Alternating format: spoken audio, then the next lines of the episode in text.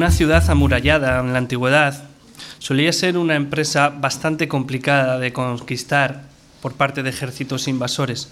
Y estos tenían varias maneras de poder lograr entrar dentro de las murallas. La más habitual era sitiarla, rodear la ciudad y una vez rodeada no entraba nadie, no entraba nada y no salía nadie ni salía nada. Por lo tanto, en esos sitios, en esos, eh, en esos tipos de guerra, lo que se hacía era o se rendían o se morían de hambre. Ocasionalmente, si el ejército invasor tenía algún tipo de ejército muy numeroso o alguna prisa por conquistarla, atacaban las murallas, pero para eso necesitaban muchos soldados y también máquinas de asedio. Pero había una tercera manera de conquistar esa ciudad amurallada y era infiltrar dentro de las murallas a enemigos para que estos abriesen la puerta. En la guerra todo vale y el enemigo hará todo lo que está en sus manos para detener el avance de la obra de Dios. La narración, la narración del libro de Nehemías, se desvía de los muros, de la parte de afuera y de sus enemigos, y hace un paréntesis. ¿Por qué?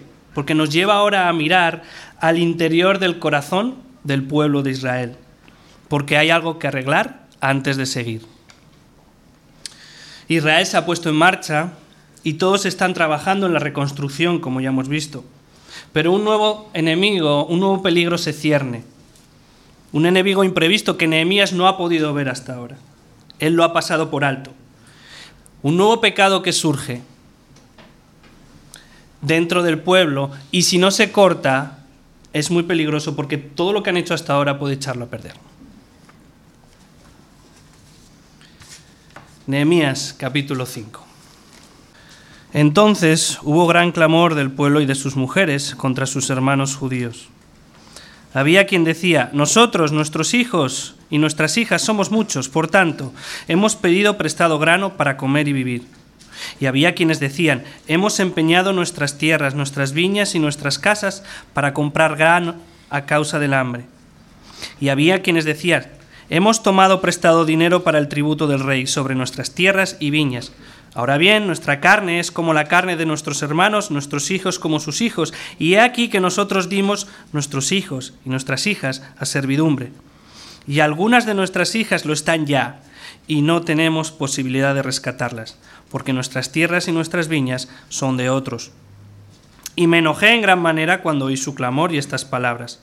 Entonces lo medité y reprendí a los nobles y a los oficiales y les dije, ¿exigís cada uno a vuestros hermanos interés? y convoqué contra ellos una gran asamblea. Y les dije, nosotros, según nuestras posibilidades, rescatamos a nuestros hermanos judíos que habían sido vendidos a las naciones. Y vosotros vendéis a las naciones, y vosotros, perdón, y vosotros vendéis aún a vuestros hermanos y serán vendidos a nosotros. Y callaron, pues no tuvieron que responder. Y dije, no es bueno lo que hacéis. ¿No andaréis en el temor de nuestro Dios para no ser oprobio de las naciones enemigas nuestras? También yo y mis hermanos y mis criados les hemos prestado dinero y grano. Quitémosle ahora este gravamen. Os ruego que les devolváis hoy sus tierras, sus viñas, sus olivares y sus casas, y la centésima parte del dinero, del grano, del vino y del aceite que, demandáis de ellos como interés y dijeron, lo devolveremos y nada les demandaremos y haremos así como tú dices. Entonces convoqué a los sacerdotes y les hice jurar que harían conforme a esto. Además, sacudí mi vestido y dije, así sacuda Dios de su casa y de su trabajo a todo hombre que no cumpliere esto, y así sea sacudido y vacío. Y respondió toda la congregación, amén, y alabaron a Yahvé. Y el pueblo hizo conforme a esto. También, desde el día en que mandó el rey que fuese gobernador de ellos en la tierra de Judá, desde el año 20 del rey Artajerjes hasta el año 32, 12 años, ni yo ni mis hermanos comimos el pan del gobernador. Pero los primeros gobernadores que fueron antes de mí abrumaron al pueblo y tomaron de ellos por el pan, por el vino, más de 40 ciclos de plata, y aún sus criados se enseñorearon, se enseñoreaban del pueblo. Pero yo no hice así, a causa del temor de Dios. También en la obra de este muro restauré mi parte y no compramos heredad. y todos mis criados juntos estaban allí en la obra. Además, 150 judíos y oficiales y los que venían de las naciones que había alrededor de nosotros estaban a mi mesa. Y lo que se preparaba cada día era un buey y seis ovejas escogidas. También eran preparadas para mí aves y cada diez días vino en toda abundancia. Y con todo esto, nunca requerí el pan del gobernador porque la servidumbre de este pueblo era grave. Acuérdate de mí para bien, Dios mío, y de todo lo que hice por este pueblo. ¿Quién es el esclavo? Cuando el peligro viene desde dentro de las murallas. Y el propósito de la predicación de hoy es ver cómo la avaricia puede esclavizarte a ti y a tu hermano y comprender el contraste entre el esclavo que ve su miseria y el que no la puede ver. Y vamos a dividir la predicación en cuatro partes. Primera parte, el pecado sale a la luz. Versículos del 1 al 5. Segunda parte, reacción al pecado. Versículos 6 y 7. Tercera parte, confrontando el pecado. Versículos 8 al 13. Y cuarta parte, el ejemplo de Nehemías. Versículos 14 al 19. Primera parte. El pecado sale a la luz. Cuando el pueblo de Dios recuerda que el Señor sigue siendo el rey, sigue siendo soberano, Él nunca ha perdido el control, nunca va improvisando un nuevo plan, nunca hace algo sobre la marcha. Él desde la eternidad ha decretado todas las cosas. Y cuando su pueblo, el pueblo de Dios, echa mano de sus promesas, como ya hemos visto, se ponen manos a la obra. Y entonces, cuando el pueblo de Dios se pone manos a la obra, ¿qué sucede? Que ya hemos visto bueno, pues algo que no debe pillarnos por sorpresa a estas alturas de la película, y es que viene la oposición del enemigo. Si después de ver los capítulos anteriores de Nehemías y de ver todos los capítulos que hemos visto en Josué, todavía no te has dado cuenta de que el pueblo de Dios está en guerra, hermano y amigo. Yo te digo como Jesús le dijo a Pedro en el Getsemaní, ¿aún duermes? No, seguro que ya no nos pilla de sorpresa. ¿Por qué? Pero ¿qué tal si cuando el pueblo de Dios espera los dardos de fuego del enemigo de frente, si resulta que lo que el ataque viene por la espalda, por una puñalada que no te esperas? Bueno, pues eso es precisamente lo que nuestro protagonista se encontró, una sorpresa, un puñal que penetró su corazón poco a poco.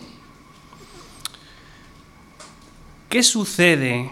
¿Qué está sucediendo en estos primeros versículos para que Nehemías reaccione de esa manera? Para que se enoje en gran manera. ¿Por qué en el primer versículo vemos que hubo un gran clamor por parte de los hombres y de las mujeres? ¿Qué está sucediendo? Vamos a verlo en cuatro partes. Primera parte. Versículos del 1 al 2. La indiferencia.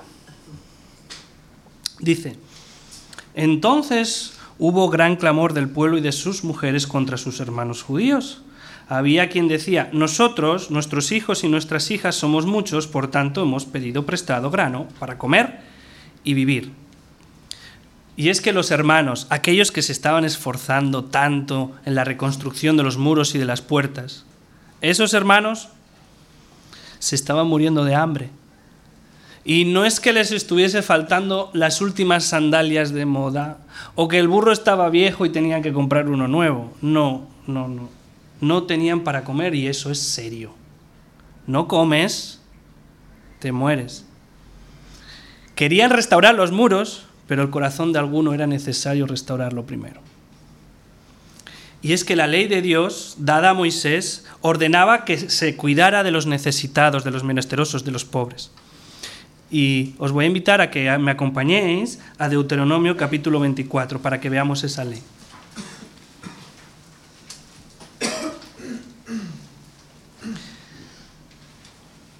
Dice, cuando siegues tu mies en, en tu campo y olvides alguna gavilla en el campo, no volverás para recogerla.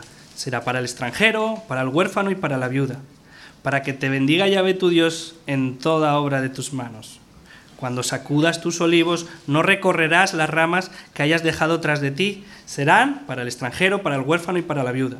Y cuando vendimies tu viña, no rebuscarás tras de ti. Será para el extranjero, para el huérfano y para la viuda. La base de esa ley es muy buena.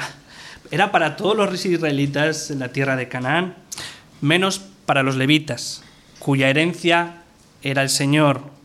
Pero el resto tenían sus tierras, ellos tenían su heredad. Entonces ellos trabajaban la tierra, recogían el fruto, comían y no pasaban hambre. Como los extranjeros, los huérfanos y las viudas no solían heredar, el Señor dio un especial cuidado al sostenimiento de este grupo de personas. Pero ¿qué es lo que vemos en estos primeros versículos? Que había una superpoblación. Y además parece ser que a través, por culpa de una sequía, hubo poco grano. No hubo fruto y entonces el pueblo se estaba muriendo de hambre y tuvieron que recurrir a pedir prestado. Y el primer pecado es la indiferencia. ¿Por qué? Porque los que sí tenían, tenían que haber compartido con los que no tenían. Segundo pecado.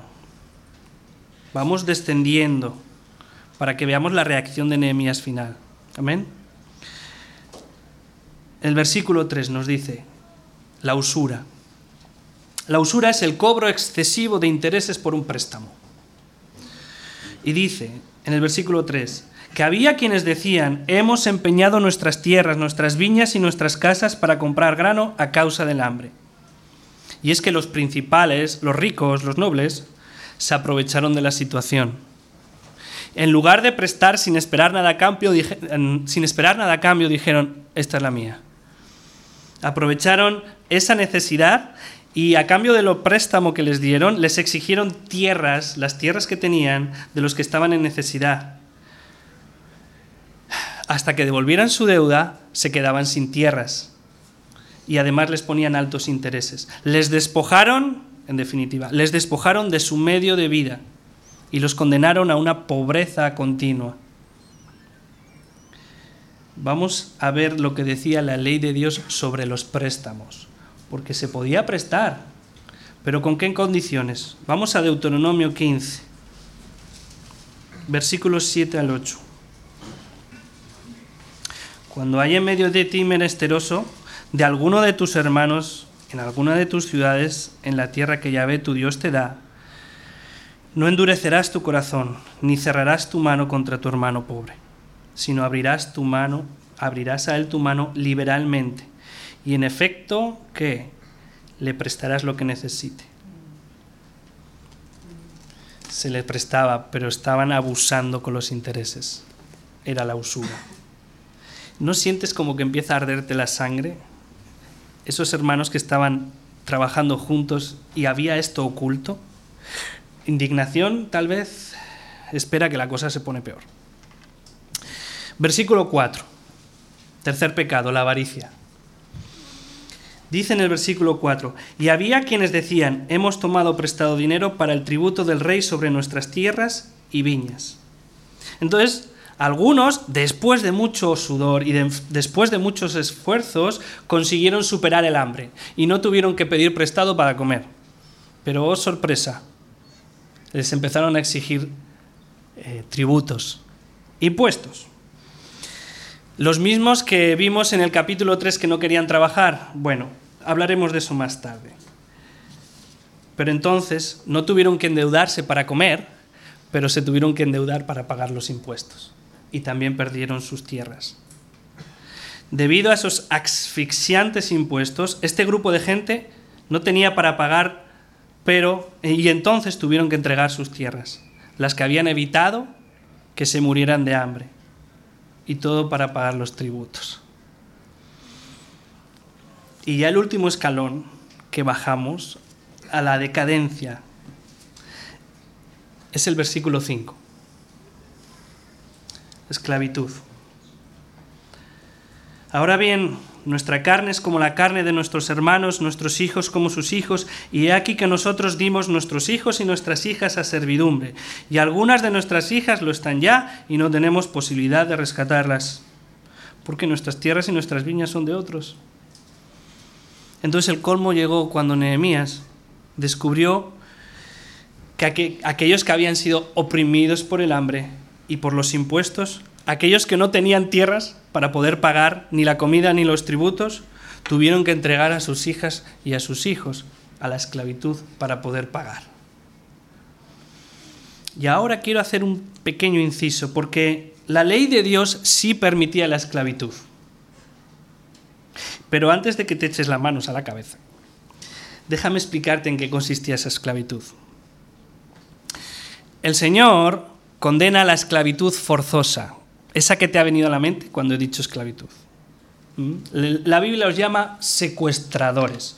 Es un pecado, Dios lo abomina y está condenado por la ley de Dios. Pero esto es diferente. Lo que Dios permitía es que si una persona quedaba arruinada por las deudas, por una mala cosecha, por alguna catástrofe que destrozaba sus bienes, por una mala decisión, al quedarse en bancarrota, éste podía ofrecerse como esclavo. Y así, mediante el trabajo, pagaba su deuda. Mientras estaba en esta situación de servicio o de esclavitud, esta persona recibía un techo, recibía sus comidas diarias y además, por la ley de Dios, estaba obligado, el amo estaba obligado a no maltratarlo. Esta ley sobre la esclavitud, además, eh, les ayudaba a ese que se ofrecía como esclavo a aprender un oficio y no pagaba por esa formación. Después de siete años quedaba libre y a no ser que quisiera mantenerse con su amo en esa condición, lo cual nos dice que no eran tan malas condiciones, porque si un esclavo quiere mantenerse después de que le da la oportunidad de librarse, después de siete años, quiere mantenerse como esclavo, es porque no vivían tan mal. Entonces, después de siete años tenían la oportunidad de abandonar esa esclavitud una vez pagada su deuda y además cuando salían no lo hacían con las manos vacías. Si todavía te parece indignante que Dios permita ese tipo de servidumbre, piensa que en la universidad una persona hace lo mismo, pero encima tiene que pagar y no poco. Pero lamentablemente no es lo que vemos que sucede aquí. ¿Por qué? Porque la ley de esclavitud que hemos explicado ahora no, no incluía pagar las deudas con los hijos y con las hijas. Eso es malvado, eso es diabólico. Porque separaron a sus hijos de sus padres, destruyeron sus familias. La obra estaba en peligro. ¿Por qué? Porque se supone que querían reconstruir la nación. ¿Y dónde se empieza a construir las naciones? En los hogares. Destruye los hogares y no hay nación. Por eso Satanás y el mundo son tan pesados, tan insistentes a la hora de destruir los hogares. El, maligno lo sabe, pero tristemente hay muchos cristianos que no. Y tú puedes estar pensando, yo nunca entregaría a mis hijos a la esclavitud. Déjame decirte una cosa. Cada vez que se descuida la crianza espiritual de tus hijos, lo que estás haciendo es dar un paso hacia adelante para que algún día sean esclavos del diablo. Esta era la situación. Entonces, vamos a pasar al segundo punto ahora. La reacción al pecado. Y me enojé en gran manera cuando oí su clamor y estas palabras. Entonces lo medité y reprendí a los nobles y a los oficiales y les dije, ¿exigís interés cada uno a vuestros hermanos? Y convoqué contra ellos una gran asamblea. Se enojó en gran manera. ¿A mí le parece una reacción fuera de lugar? Si algo puede hacer que un hombre de Dios pierda, o bueno, pierda, se enfade en gran manera, es esto. Es que el, el pecado persistente del pueblo de Dios el pecado que puede entorpecer que la obra de Dios siga adelante. ¿Cómo no se va a enojar? ¿Cómo no se va a enojar? Y yo no critico ese enojo. De hecho, lo comprendo. Y yo, yo reaccionaría igual con el mismo enojo, el mismo sentimiento. Y de hecho, lo malo sería que una persona, un piadoso, no reaccionase así. Lo malo sería reaccionar con una indiferencia. ¿Por qué? Porque los más de, más de 90.000 abortos anuales en España no deben causarnos indiferencia. La persecución severa a nuestros hermanos en países como Afganistán, Corea del Norte, India y todos esos países no deben causarnos indiferencia. La soberbia del hombre creyéndose, creyéndose mejor y mayor que Dios no debe causarnos indiferencia. La obsesión de esta sociedad enferma y moderna en destruir los hogares y los valores bíblicos de la familia mediante la ideología de género, de género no debe causarnos indiferencia. ¿O acaso Dios es indiferente al pecado? No. Y yo he dicho que sentiría lo mismo, el mismo enojo, pero tal vez no hubiese reaccionado igual. igual. ¿Por qué? Porque dice que después de enojarse en gran manera, lo medité. Se enoja, y no poco, pero muestra que dominio propio. Su reacción no es visceral, no es en la carne, sino que se toma su tiempo ¿Para qué? Para no hacer ni decir nada de lo que luego deba arrepentirse. Y es que, hermanos, nos, ahorraríamos, nos ahorraríamos muchas peleas si, una, si no dejásemos que esa pequeña chispa encendiera la yesca que hay en nuestro interior. Esa yesca que se enciende y provoca incendios que luego es muy difícil de tener. No te dejes llevar por la carne más bien se lleno del Espíritu y de su fruto, que parte de él es el dominio propio, la templanza. Hombres, a los hombres les digo que tal vez lo que dijiste, su contenido, la información, no te parecía tan grave, no te pareció tan ofensiva, pero lo dijiste con un tono humillante o sarcástico. Y eso eso es doloroso a veces también. ¿Qué decimos es importante, pero cómo lo decimos y con qué tono lo decimos, hombres, también lo es. Y pecamos porque en nuestro enojo no meditamos antes de hablar Pablo en Colosenses 3:19 dice, no seáis ásperos con ellas, a los esposos, a las esposas. Eh, dice a los esposos sobre las esposas, no seáis ásperos con ellas. Y la palabra que usa ahí para ásperos trae a la imagen la idea de alguien que está usando un objeto punzante. Entonces, cuidado, porque cuando hablas a tu esposa ásperamente, es como si estuvieses lanzando cuchillos, como un lanzador de cuchillos en el circo. Y con los niños, padres, ¿Qué necesidad hay de humillarlos a la hora de disciplinarlos? Ellos aprenden más con el ejemplo que con las palabras. Pero si cada vez que te enfadas pareces el endemoniado gadareno, si cada vez que tienes que corregirlos lo haces fuera de sí, la disciplina perderá su efectividad. Calma tu enojo y disciplínanos, claro que sí, con la vara, pero con amor para que vean que cuando pecan, eso tiene malas consecuencias. Pero también tienen que ver que lo estás haciendo por su bien y que lo estás haciendo por amor a ellos. Y si lo haces fuera de sí, no lo van a ver. Mujeres, si tu esposo dijo o hizo algo, te enojó en gran manera, de acuerdo, pero tened cuidado y meditad antes de decir o hacer algo de lo que os podáis arrepentir y pueda provocar un daño mayor. Los más, lo más sensato es calmarte primero. No ser indiferente, no digo ser indiferente, pero cálmate primero. Y tomarás una mejor decisión si tomas tu tiempo, oras y no reaccionas en la carne. Mejor hagamos como el apóstol Pablo, que fue a Atenas y dice que cuando vio toda la idolatría que había ahí, su espíritu se enardecía. no podía soportarlo, estaba enfadadísimo porque estaban sometidos a tantos ídolos.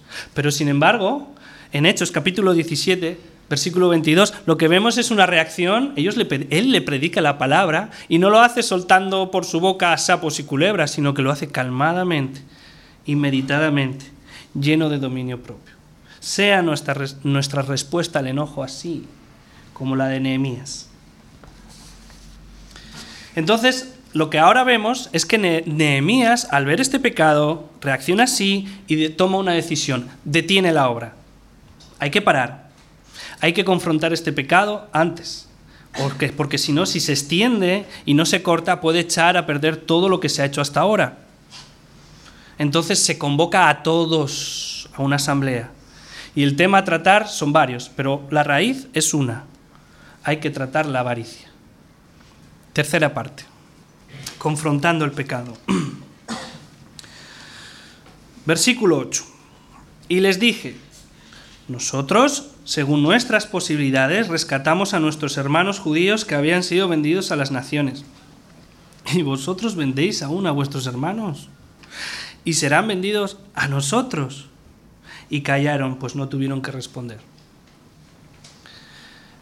Aquellos nobles avariciosos judíos estaban tan desenfocados. Y es una cosa, de las, una cosa que hace este pecado del amor al dinero, es desenfocarte te, desenfoca de las verdaderas prioridades que tienes que tener en esta vida. Habéis sido libertados por Dios de la esclavitud por los medo persas, les dice Nehemías. ¿Para qué? Para que ahora vosotros hagáis esclavos a otros y encima a vuestros hermanos. Y dice ahí que hubo un gran silencio, se callaron, lo cual ya en sí es una respuesta bastante clara. Qué vergüenza. Qué vergüenza. Nehemías sigue confrontando a estos judíos nobles y les dice, versículo 9, y dije, no es bueno lo que hacéis, no andaréis en el temor de nuestro Dios para no ser oprobio de las naciones enemigas nuestras.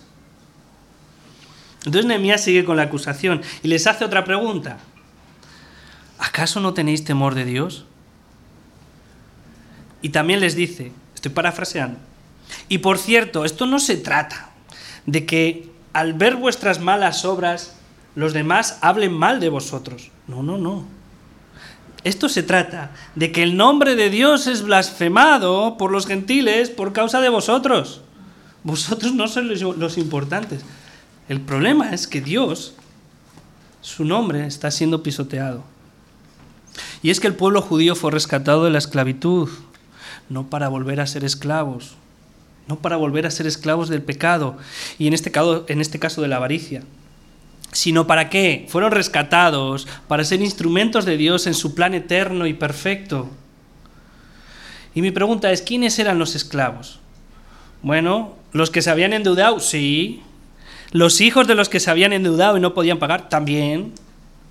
Pero había otro tipo de esclavos que eran los que vivían con el pecado de la avaricia y ese pecado que, como diría Jonathan Edwards, estaba enroscado en su corazón como una serpiente y no lo sabían. Unos sabían que eran esclavos, los otros no. Los otros aún no lo sabían, pero también lo eran. Pregunto, ¿es tu prioridad en esta vida ganar dinero? Si te falta algún bien material, ¿estás triste? Antes que Dios está tu carrera, tu trabajo. Por, cuidado. Cuidado porque puede que pienses que eres libre y lo que tienes es una cadena muy larga. Pues si vivimos, para el Señor vivimos. Y si morimos, para el Señor morimos. Ya sea que vivamos o que muramos, del Señor somos. ¿Has sido comprado a precio de sangre? ¿La sangre de su Hijo? Enhorabuena, eres libre del pecado. Y vuelves a ser esclavo. Esclavo de Cristo. Su nombre está sobre ti. Y Él quiere que lleves su nombre bien alto, no que lo pisotees. Y tú puedes estar diciendo, pero ¿cómo hago eso? ¿Cómo puedo levantar el nombre del Señor? Bueno, el mundo está mirando el mundo está mirando y puede que a veces te lo reconozcan. Hay algo diferente en ti. En primer lugar, si te dicen eso, desecha toda jactancia. Desecha toda jactancia. Dile, bueno, Dios perdonó mis pecados, me ha hecho libre, me ha transformado. Me gustaría que conocieras a Jesucristo. Por ejemplo, que cuando alguien le diga a tu vecino o a tu compañero de clase o de trabajo, los cristianos esos son todos unos hipócritas. Bueno, cuando le digan eso, a alguien que te conoce a ti, él pueda decir, yo conozco a uno que no. Eso es levantar el nombre del Señor. ¿Cómo puede hacer que ese nombre, que el nombre de Dios sea honrado? Versículo 10. También yo y mis hermanos y mis criados les hemos prestado dinero y grano. Quitémosle ahora ese gravamen. Sé un buen ejemplo de conducta. Nehemías y sus hermanos también prestaron a los necesitados, pero como tenían que temor de Dios, no les exigieron intereses. Entonces, pon en acción la palabra. Deja de dar prioridad a tus deseos personales y busca que el nombre del Señor sea santificado. Y ahora que Nehemías ha confrontado y ha avergonzado, mostrándoles su pecado, les ha mostrado su autoridad a través de su ejemplo. Y ahora les va a instar, les va a llamar a tomar una decisión hoy. Versículo 11. Os ruego que les devolváis hoy sus tierras, sus viñas, sus olivares y sus casas y la centésima parte del dinero, del grano, del vino y del aceite que demandáis de ellos como interés. O servís a Dios o servís al dinero, pero a los dos a la vez no podéis, dice el Señor en Mateo 6:24. Entonces, decide hoy a quién sirves, cuál es tu prioridad en esta vida que es tan corta, que pasa tan rápido. ¿Dónde pones tu corazón? ¿Dónde pones tu fe? ¿Dónde pones tus esperanzas? ¿Dónde pones tu amor? ¿Dónde pones tu confianza? Yo, yo, o mi casa y yo, ya hemos decidido que serviremos al Señor. Pero después de que Nehemías ha confrontado y les ha dicho, hacerlo hoy, ¿Cuál fue la respuesta de los usureros? Versículos 12 y 13. Y dijeron, lo devolveremos y nada les demandaremos. Haremos así como tú dices. Entonces convoqué a los sacerdotes y les hice jurar que harían conforme a esto. Además, sacudí mi vestido y dije, así sacuda Dios de su casa y de su trabajo a todo hombre que no cumpliere esto. Y así sea sacudido y vacío y respondió toda la congregación, amén. Y alabaron a Yahvé. Y el pueblo hizo conforme a esto. Entonces, confrontar el pecado en presencia de todos fue un momento duro y amargo, pero tuvo resultados muy positivos.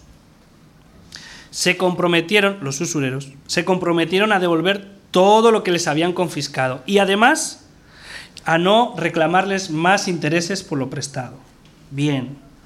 Pero, pero, pero, el hombre tiene una naturaleza y una tendencia pecaminosa a mentir y a olvidar.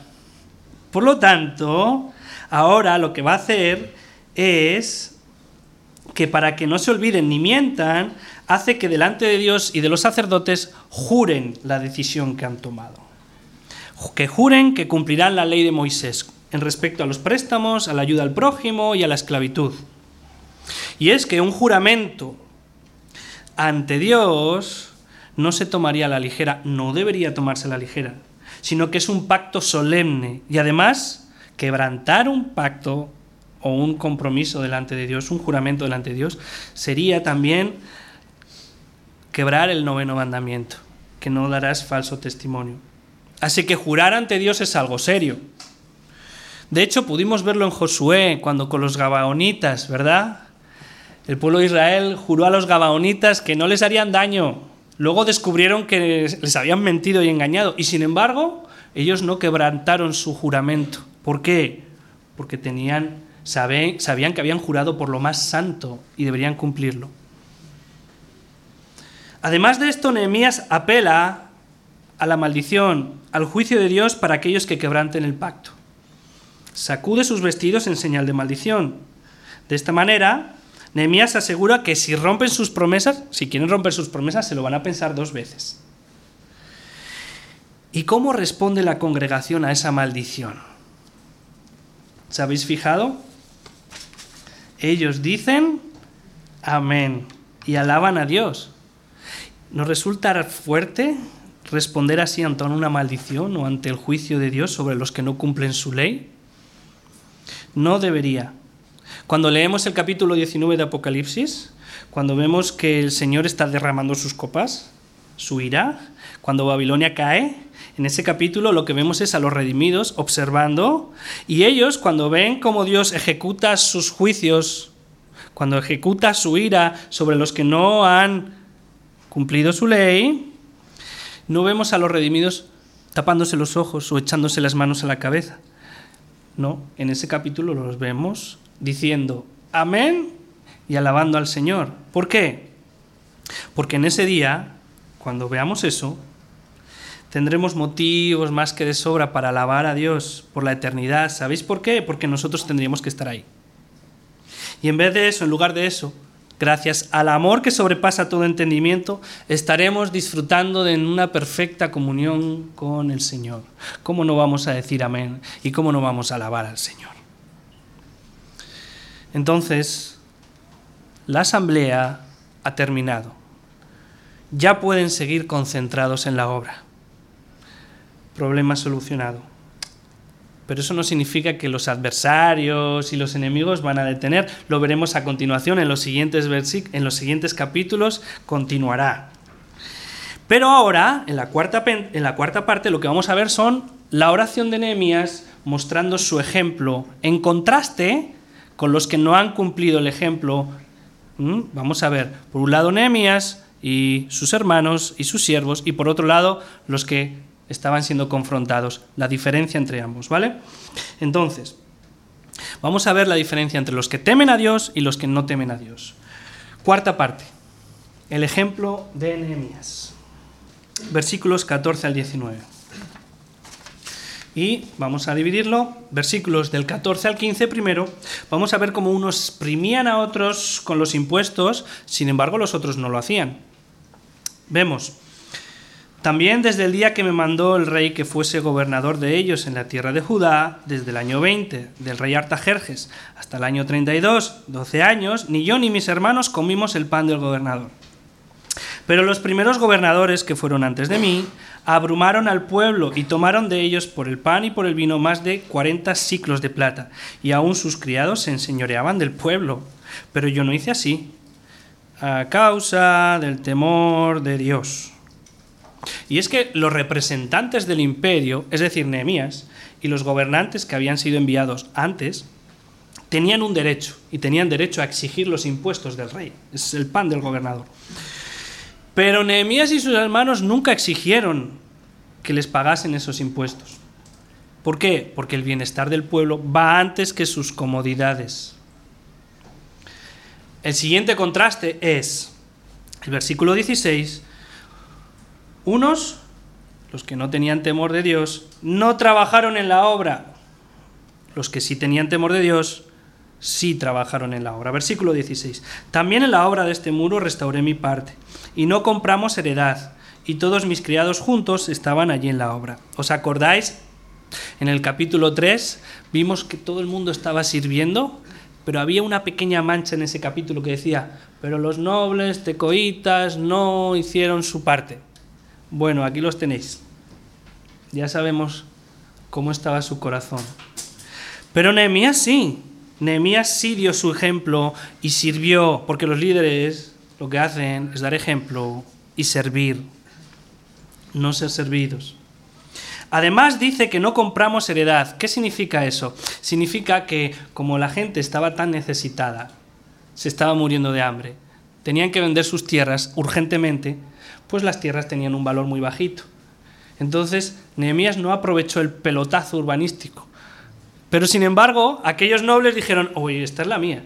Y compraron barato. Pero Nehemías no lo hizo. ¿Por qué? Porque tenía temor de Dios. Tercera diferencia entre unos y otros. Versículos 17 y 18. Unos eran insensibles al hambre del hermano, los otros compartían su comida. dice en el versículo 17 y 18, además 150 judíos y oficiales y los que venían de las naciones que habían alrededor de nosotros estaban a mi mesa. Y lo que se preparaba cada día era un buey y seis ovejas escogidas. También eran preparadas para mí aves. Cada diez días vino en toda abundancia. Y con todo esto nunca requerí el pan del gobernador. ¿Por qué? Porque la servidumbre de este pueblo era grave. Entonces, unos no daban ni la hora. Sin embargo, otros, Nehemías y los suyos, abrieron sus casas, abrieron su casa y compartieron su comida. Y voy a subrayar ahí su comida, porque no es lo mismo robar o exigir impuestos de los demás e invitar a comer a los demás con el dinero de otros. No, no, no. Aquí nos dice que fue Nehemías con su dinero, con sus cosas, con sus bienes materiales, que les invitaba o que compartía la comida con ellos. Él lo ponía de su propio bolsillo. ¿Veis? Ese es el contraste. Y termina el último versículo, el versículo 19, diciendo, Acuérdate de mí para bien, Dios mío, y de todo lo que hice por este pueblo. Y otra vez aparece ese acuérdate de mí. Y otra vez recordamos que Dios no tiene amnesia, que Dios no se olvida de nada, tampoco está intentando pretender, no pretende ganarse el favor de Dios por sus obras. ¿Qué significa ese acuérdate de mí? Ese acuérdate de mí es, tú lo prometiste y yo creo que cumplirás. Por fe, yo lo creo. Yo creo que cumplirás tus promesas, porque yo sé que tú eres fiel. Entonces, ¿qué aprendemos de todos estos, estos dos contrastes? ¿Por qué unos se comportaron así y los otros de la otra manera?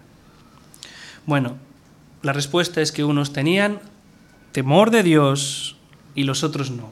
Ahora la pregunta es, ¿y qué es tener temor de Dios? Tener temor de Dios es conocer a Dios, obedecer a Dios y confiar en Dios. Voy a repetir eso. ¿Qué es tener temor de Dios? Tener temor de Dios es conocer a Dios, obedecer a Dios y confiar a Dios, confiar en Dios, perdón.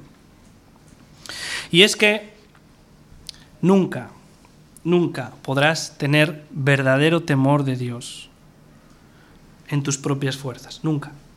Nunca podrás conocerlo, nunca podrás confiar en Él, nunca podrás obedecerle sin la obra sobrenatural del Espíritu Santo. Nunca podrás conocerle, Podrás asistir a una iglesia, podrás hacer un montón de actividades religiosas, pero si el Espíritu Santo no te quita la venda de los ojos, no podrás conocerlo y Él no te conocerá tampoco. Nunca, sin la obra del Espíritu Santo, nunca podrás confiar en Él, nunca podrás confiar en Dios sin esa obra del Espíritu Santo. ¿Por qué? Porque cuando te vaya bien, pues dirás que sí, que confías en Dios, pero solo será mientras te vayan bien las cosas. Cuando venga la tormenta, vivirás con temor y con dudas. Nunca podrás confiar, nunca podrás tener temor de Dios sin la obra del Espíritu Santo, nunca podrás obedecerle sin esa obra del Espíritu Santo, nunca. Intentarás en tus propias fuerzas obedecer los mandamientos de Jesús, pero te causarán, te serán una pesada carga. Y además será algo externo y algo frágil. Necesitamos la obra del Espíritu Santo. Necesitamos la gracia para tener temor de Dios. Eh, una mujer se casó con un hombre. Este hombre era un borracho. Ella pensó, bueno, podré cambiarlo. Voy a hacer que sea un hombre decente. Pasaron los años, pero el hombre, en vez de mejorar, empeoraba. A veces este hombre, por temor a que su mujer lo dejara, podía mantenerse unos días sobrio, pero enseguida volvía otra vez a estar sometido y esclavizado a ese terrible pecado del alcoholismo. Tristemente, su mujer, al ver que nunca cambiaría, lo abandonó. Y este hombre, tiempo después, murió de una cirrosis. Ella nunca pudo cambiar lo que en esencia él siempre fue. Cristo Jesús no es así. Cuando tú te casas con Él, Él dice, voy a cambiarlo. Voy a poner mi espíritu en Él. Va a tardar un tiempo. Al principio ni se va a notar, pero ha empezado una obra.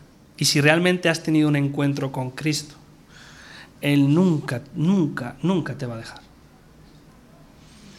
Él, el Espíritu Santo, pondrá temor de Dios en ti para conocer a Dios, para confiar en Dios y para obedecer a Dios. Conclusión. ¿Eras como aquellos pobres miserables que vimos en el primer versículo, que clamaron por misericordia? Enhorabuena. Has sido liberado del pecado. Recuerda, vuelves a ser un esclavo. Ahora tu amo ha cambiado y ahora tienes un amo que es perfectamente bueno. Ahora tienes un amo que es perfectamente santo. Y Dios quiere, no un poco, todo de ti. Por eso te ha dado su espíritu. Porque Él quiere cada día más de ti. Y para que todo el mundo vea y todo el mundo diga, no qué bueno eres tú, sino qué bueno es el Señor. Para que Él, para que Él y no tú sea alabado. Así que maravíllate mirando de dónde te ha sacado y lo que está haciendo cada día. Maravíllate. ¿Eres como aquellos nobles cuyo Dios es su estómago? Tu esclavitud es peor, porque aún no sabes que eres esclavo, o no reconoces la verdad, que no eres libre. Eres, si aún no tienes temor de Dios, si aún no tienes temor de Dios, debes saber que eres como ese perro que está atado a una cadena muy larga, que piensa que puede ir a donde quiere y que es libre para ir a donde quiera, pero un día, un día, se da cuenta que recibe un tirón y le demuestra su verdadera condición. Algún día tu vida se acabará. Y si no dejas que hoy mismo el Señor Jesucristo te haga libre, terminarás en la peor cárcel que te puedas imaginar, el fuego del infierno eterno. Pero aún hay esperanza, aún hay esperanza. Reconoce tu condición miserable y pon toda tu fe en aquel que se hizo pobre por amor, para que nosotros fuésemos ricos en su gracia. Pon toda, toda, tu esperanza sobre aquel que en la cruz del Calvario el infierno mismo fue derramado por nuestras maldades, sobre él. Pon toda tu fe en el que vive y reina por los siglos de dos siglos. Pon toda tu fe en nuestro Señor glorioso, el Señor Jesucristo, y Él te hará libre. Amén. Amén.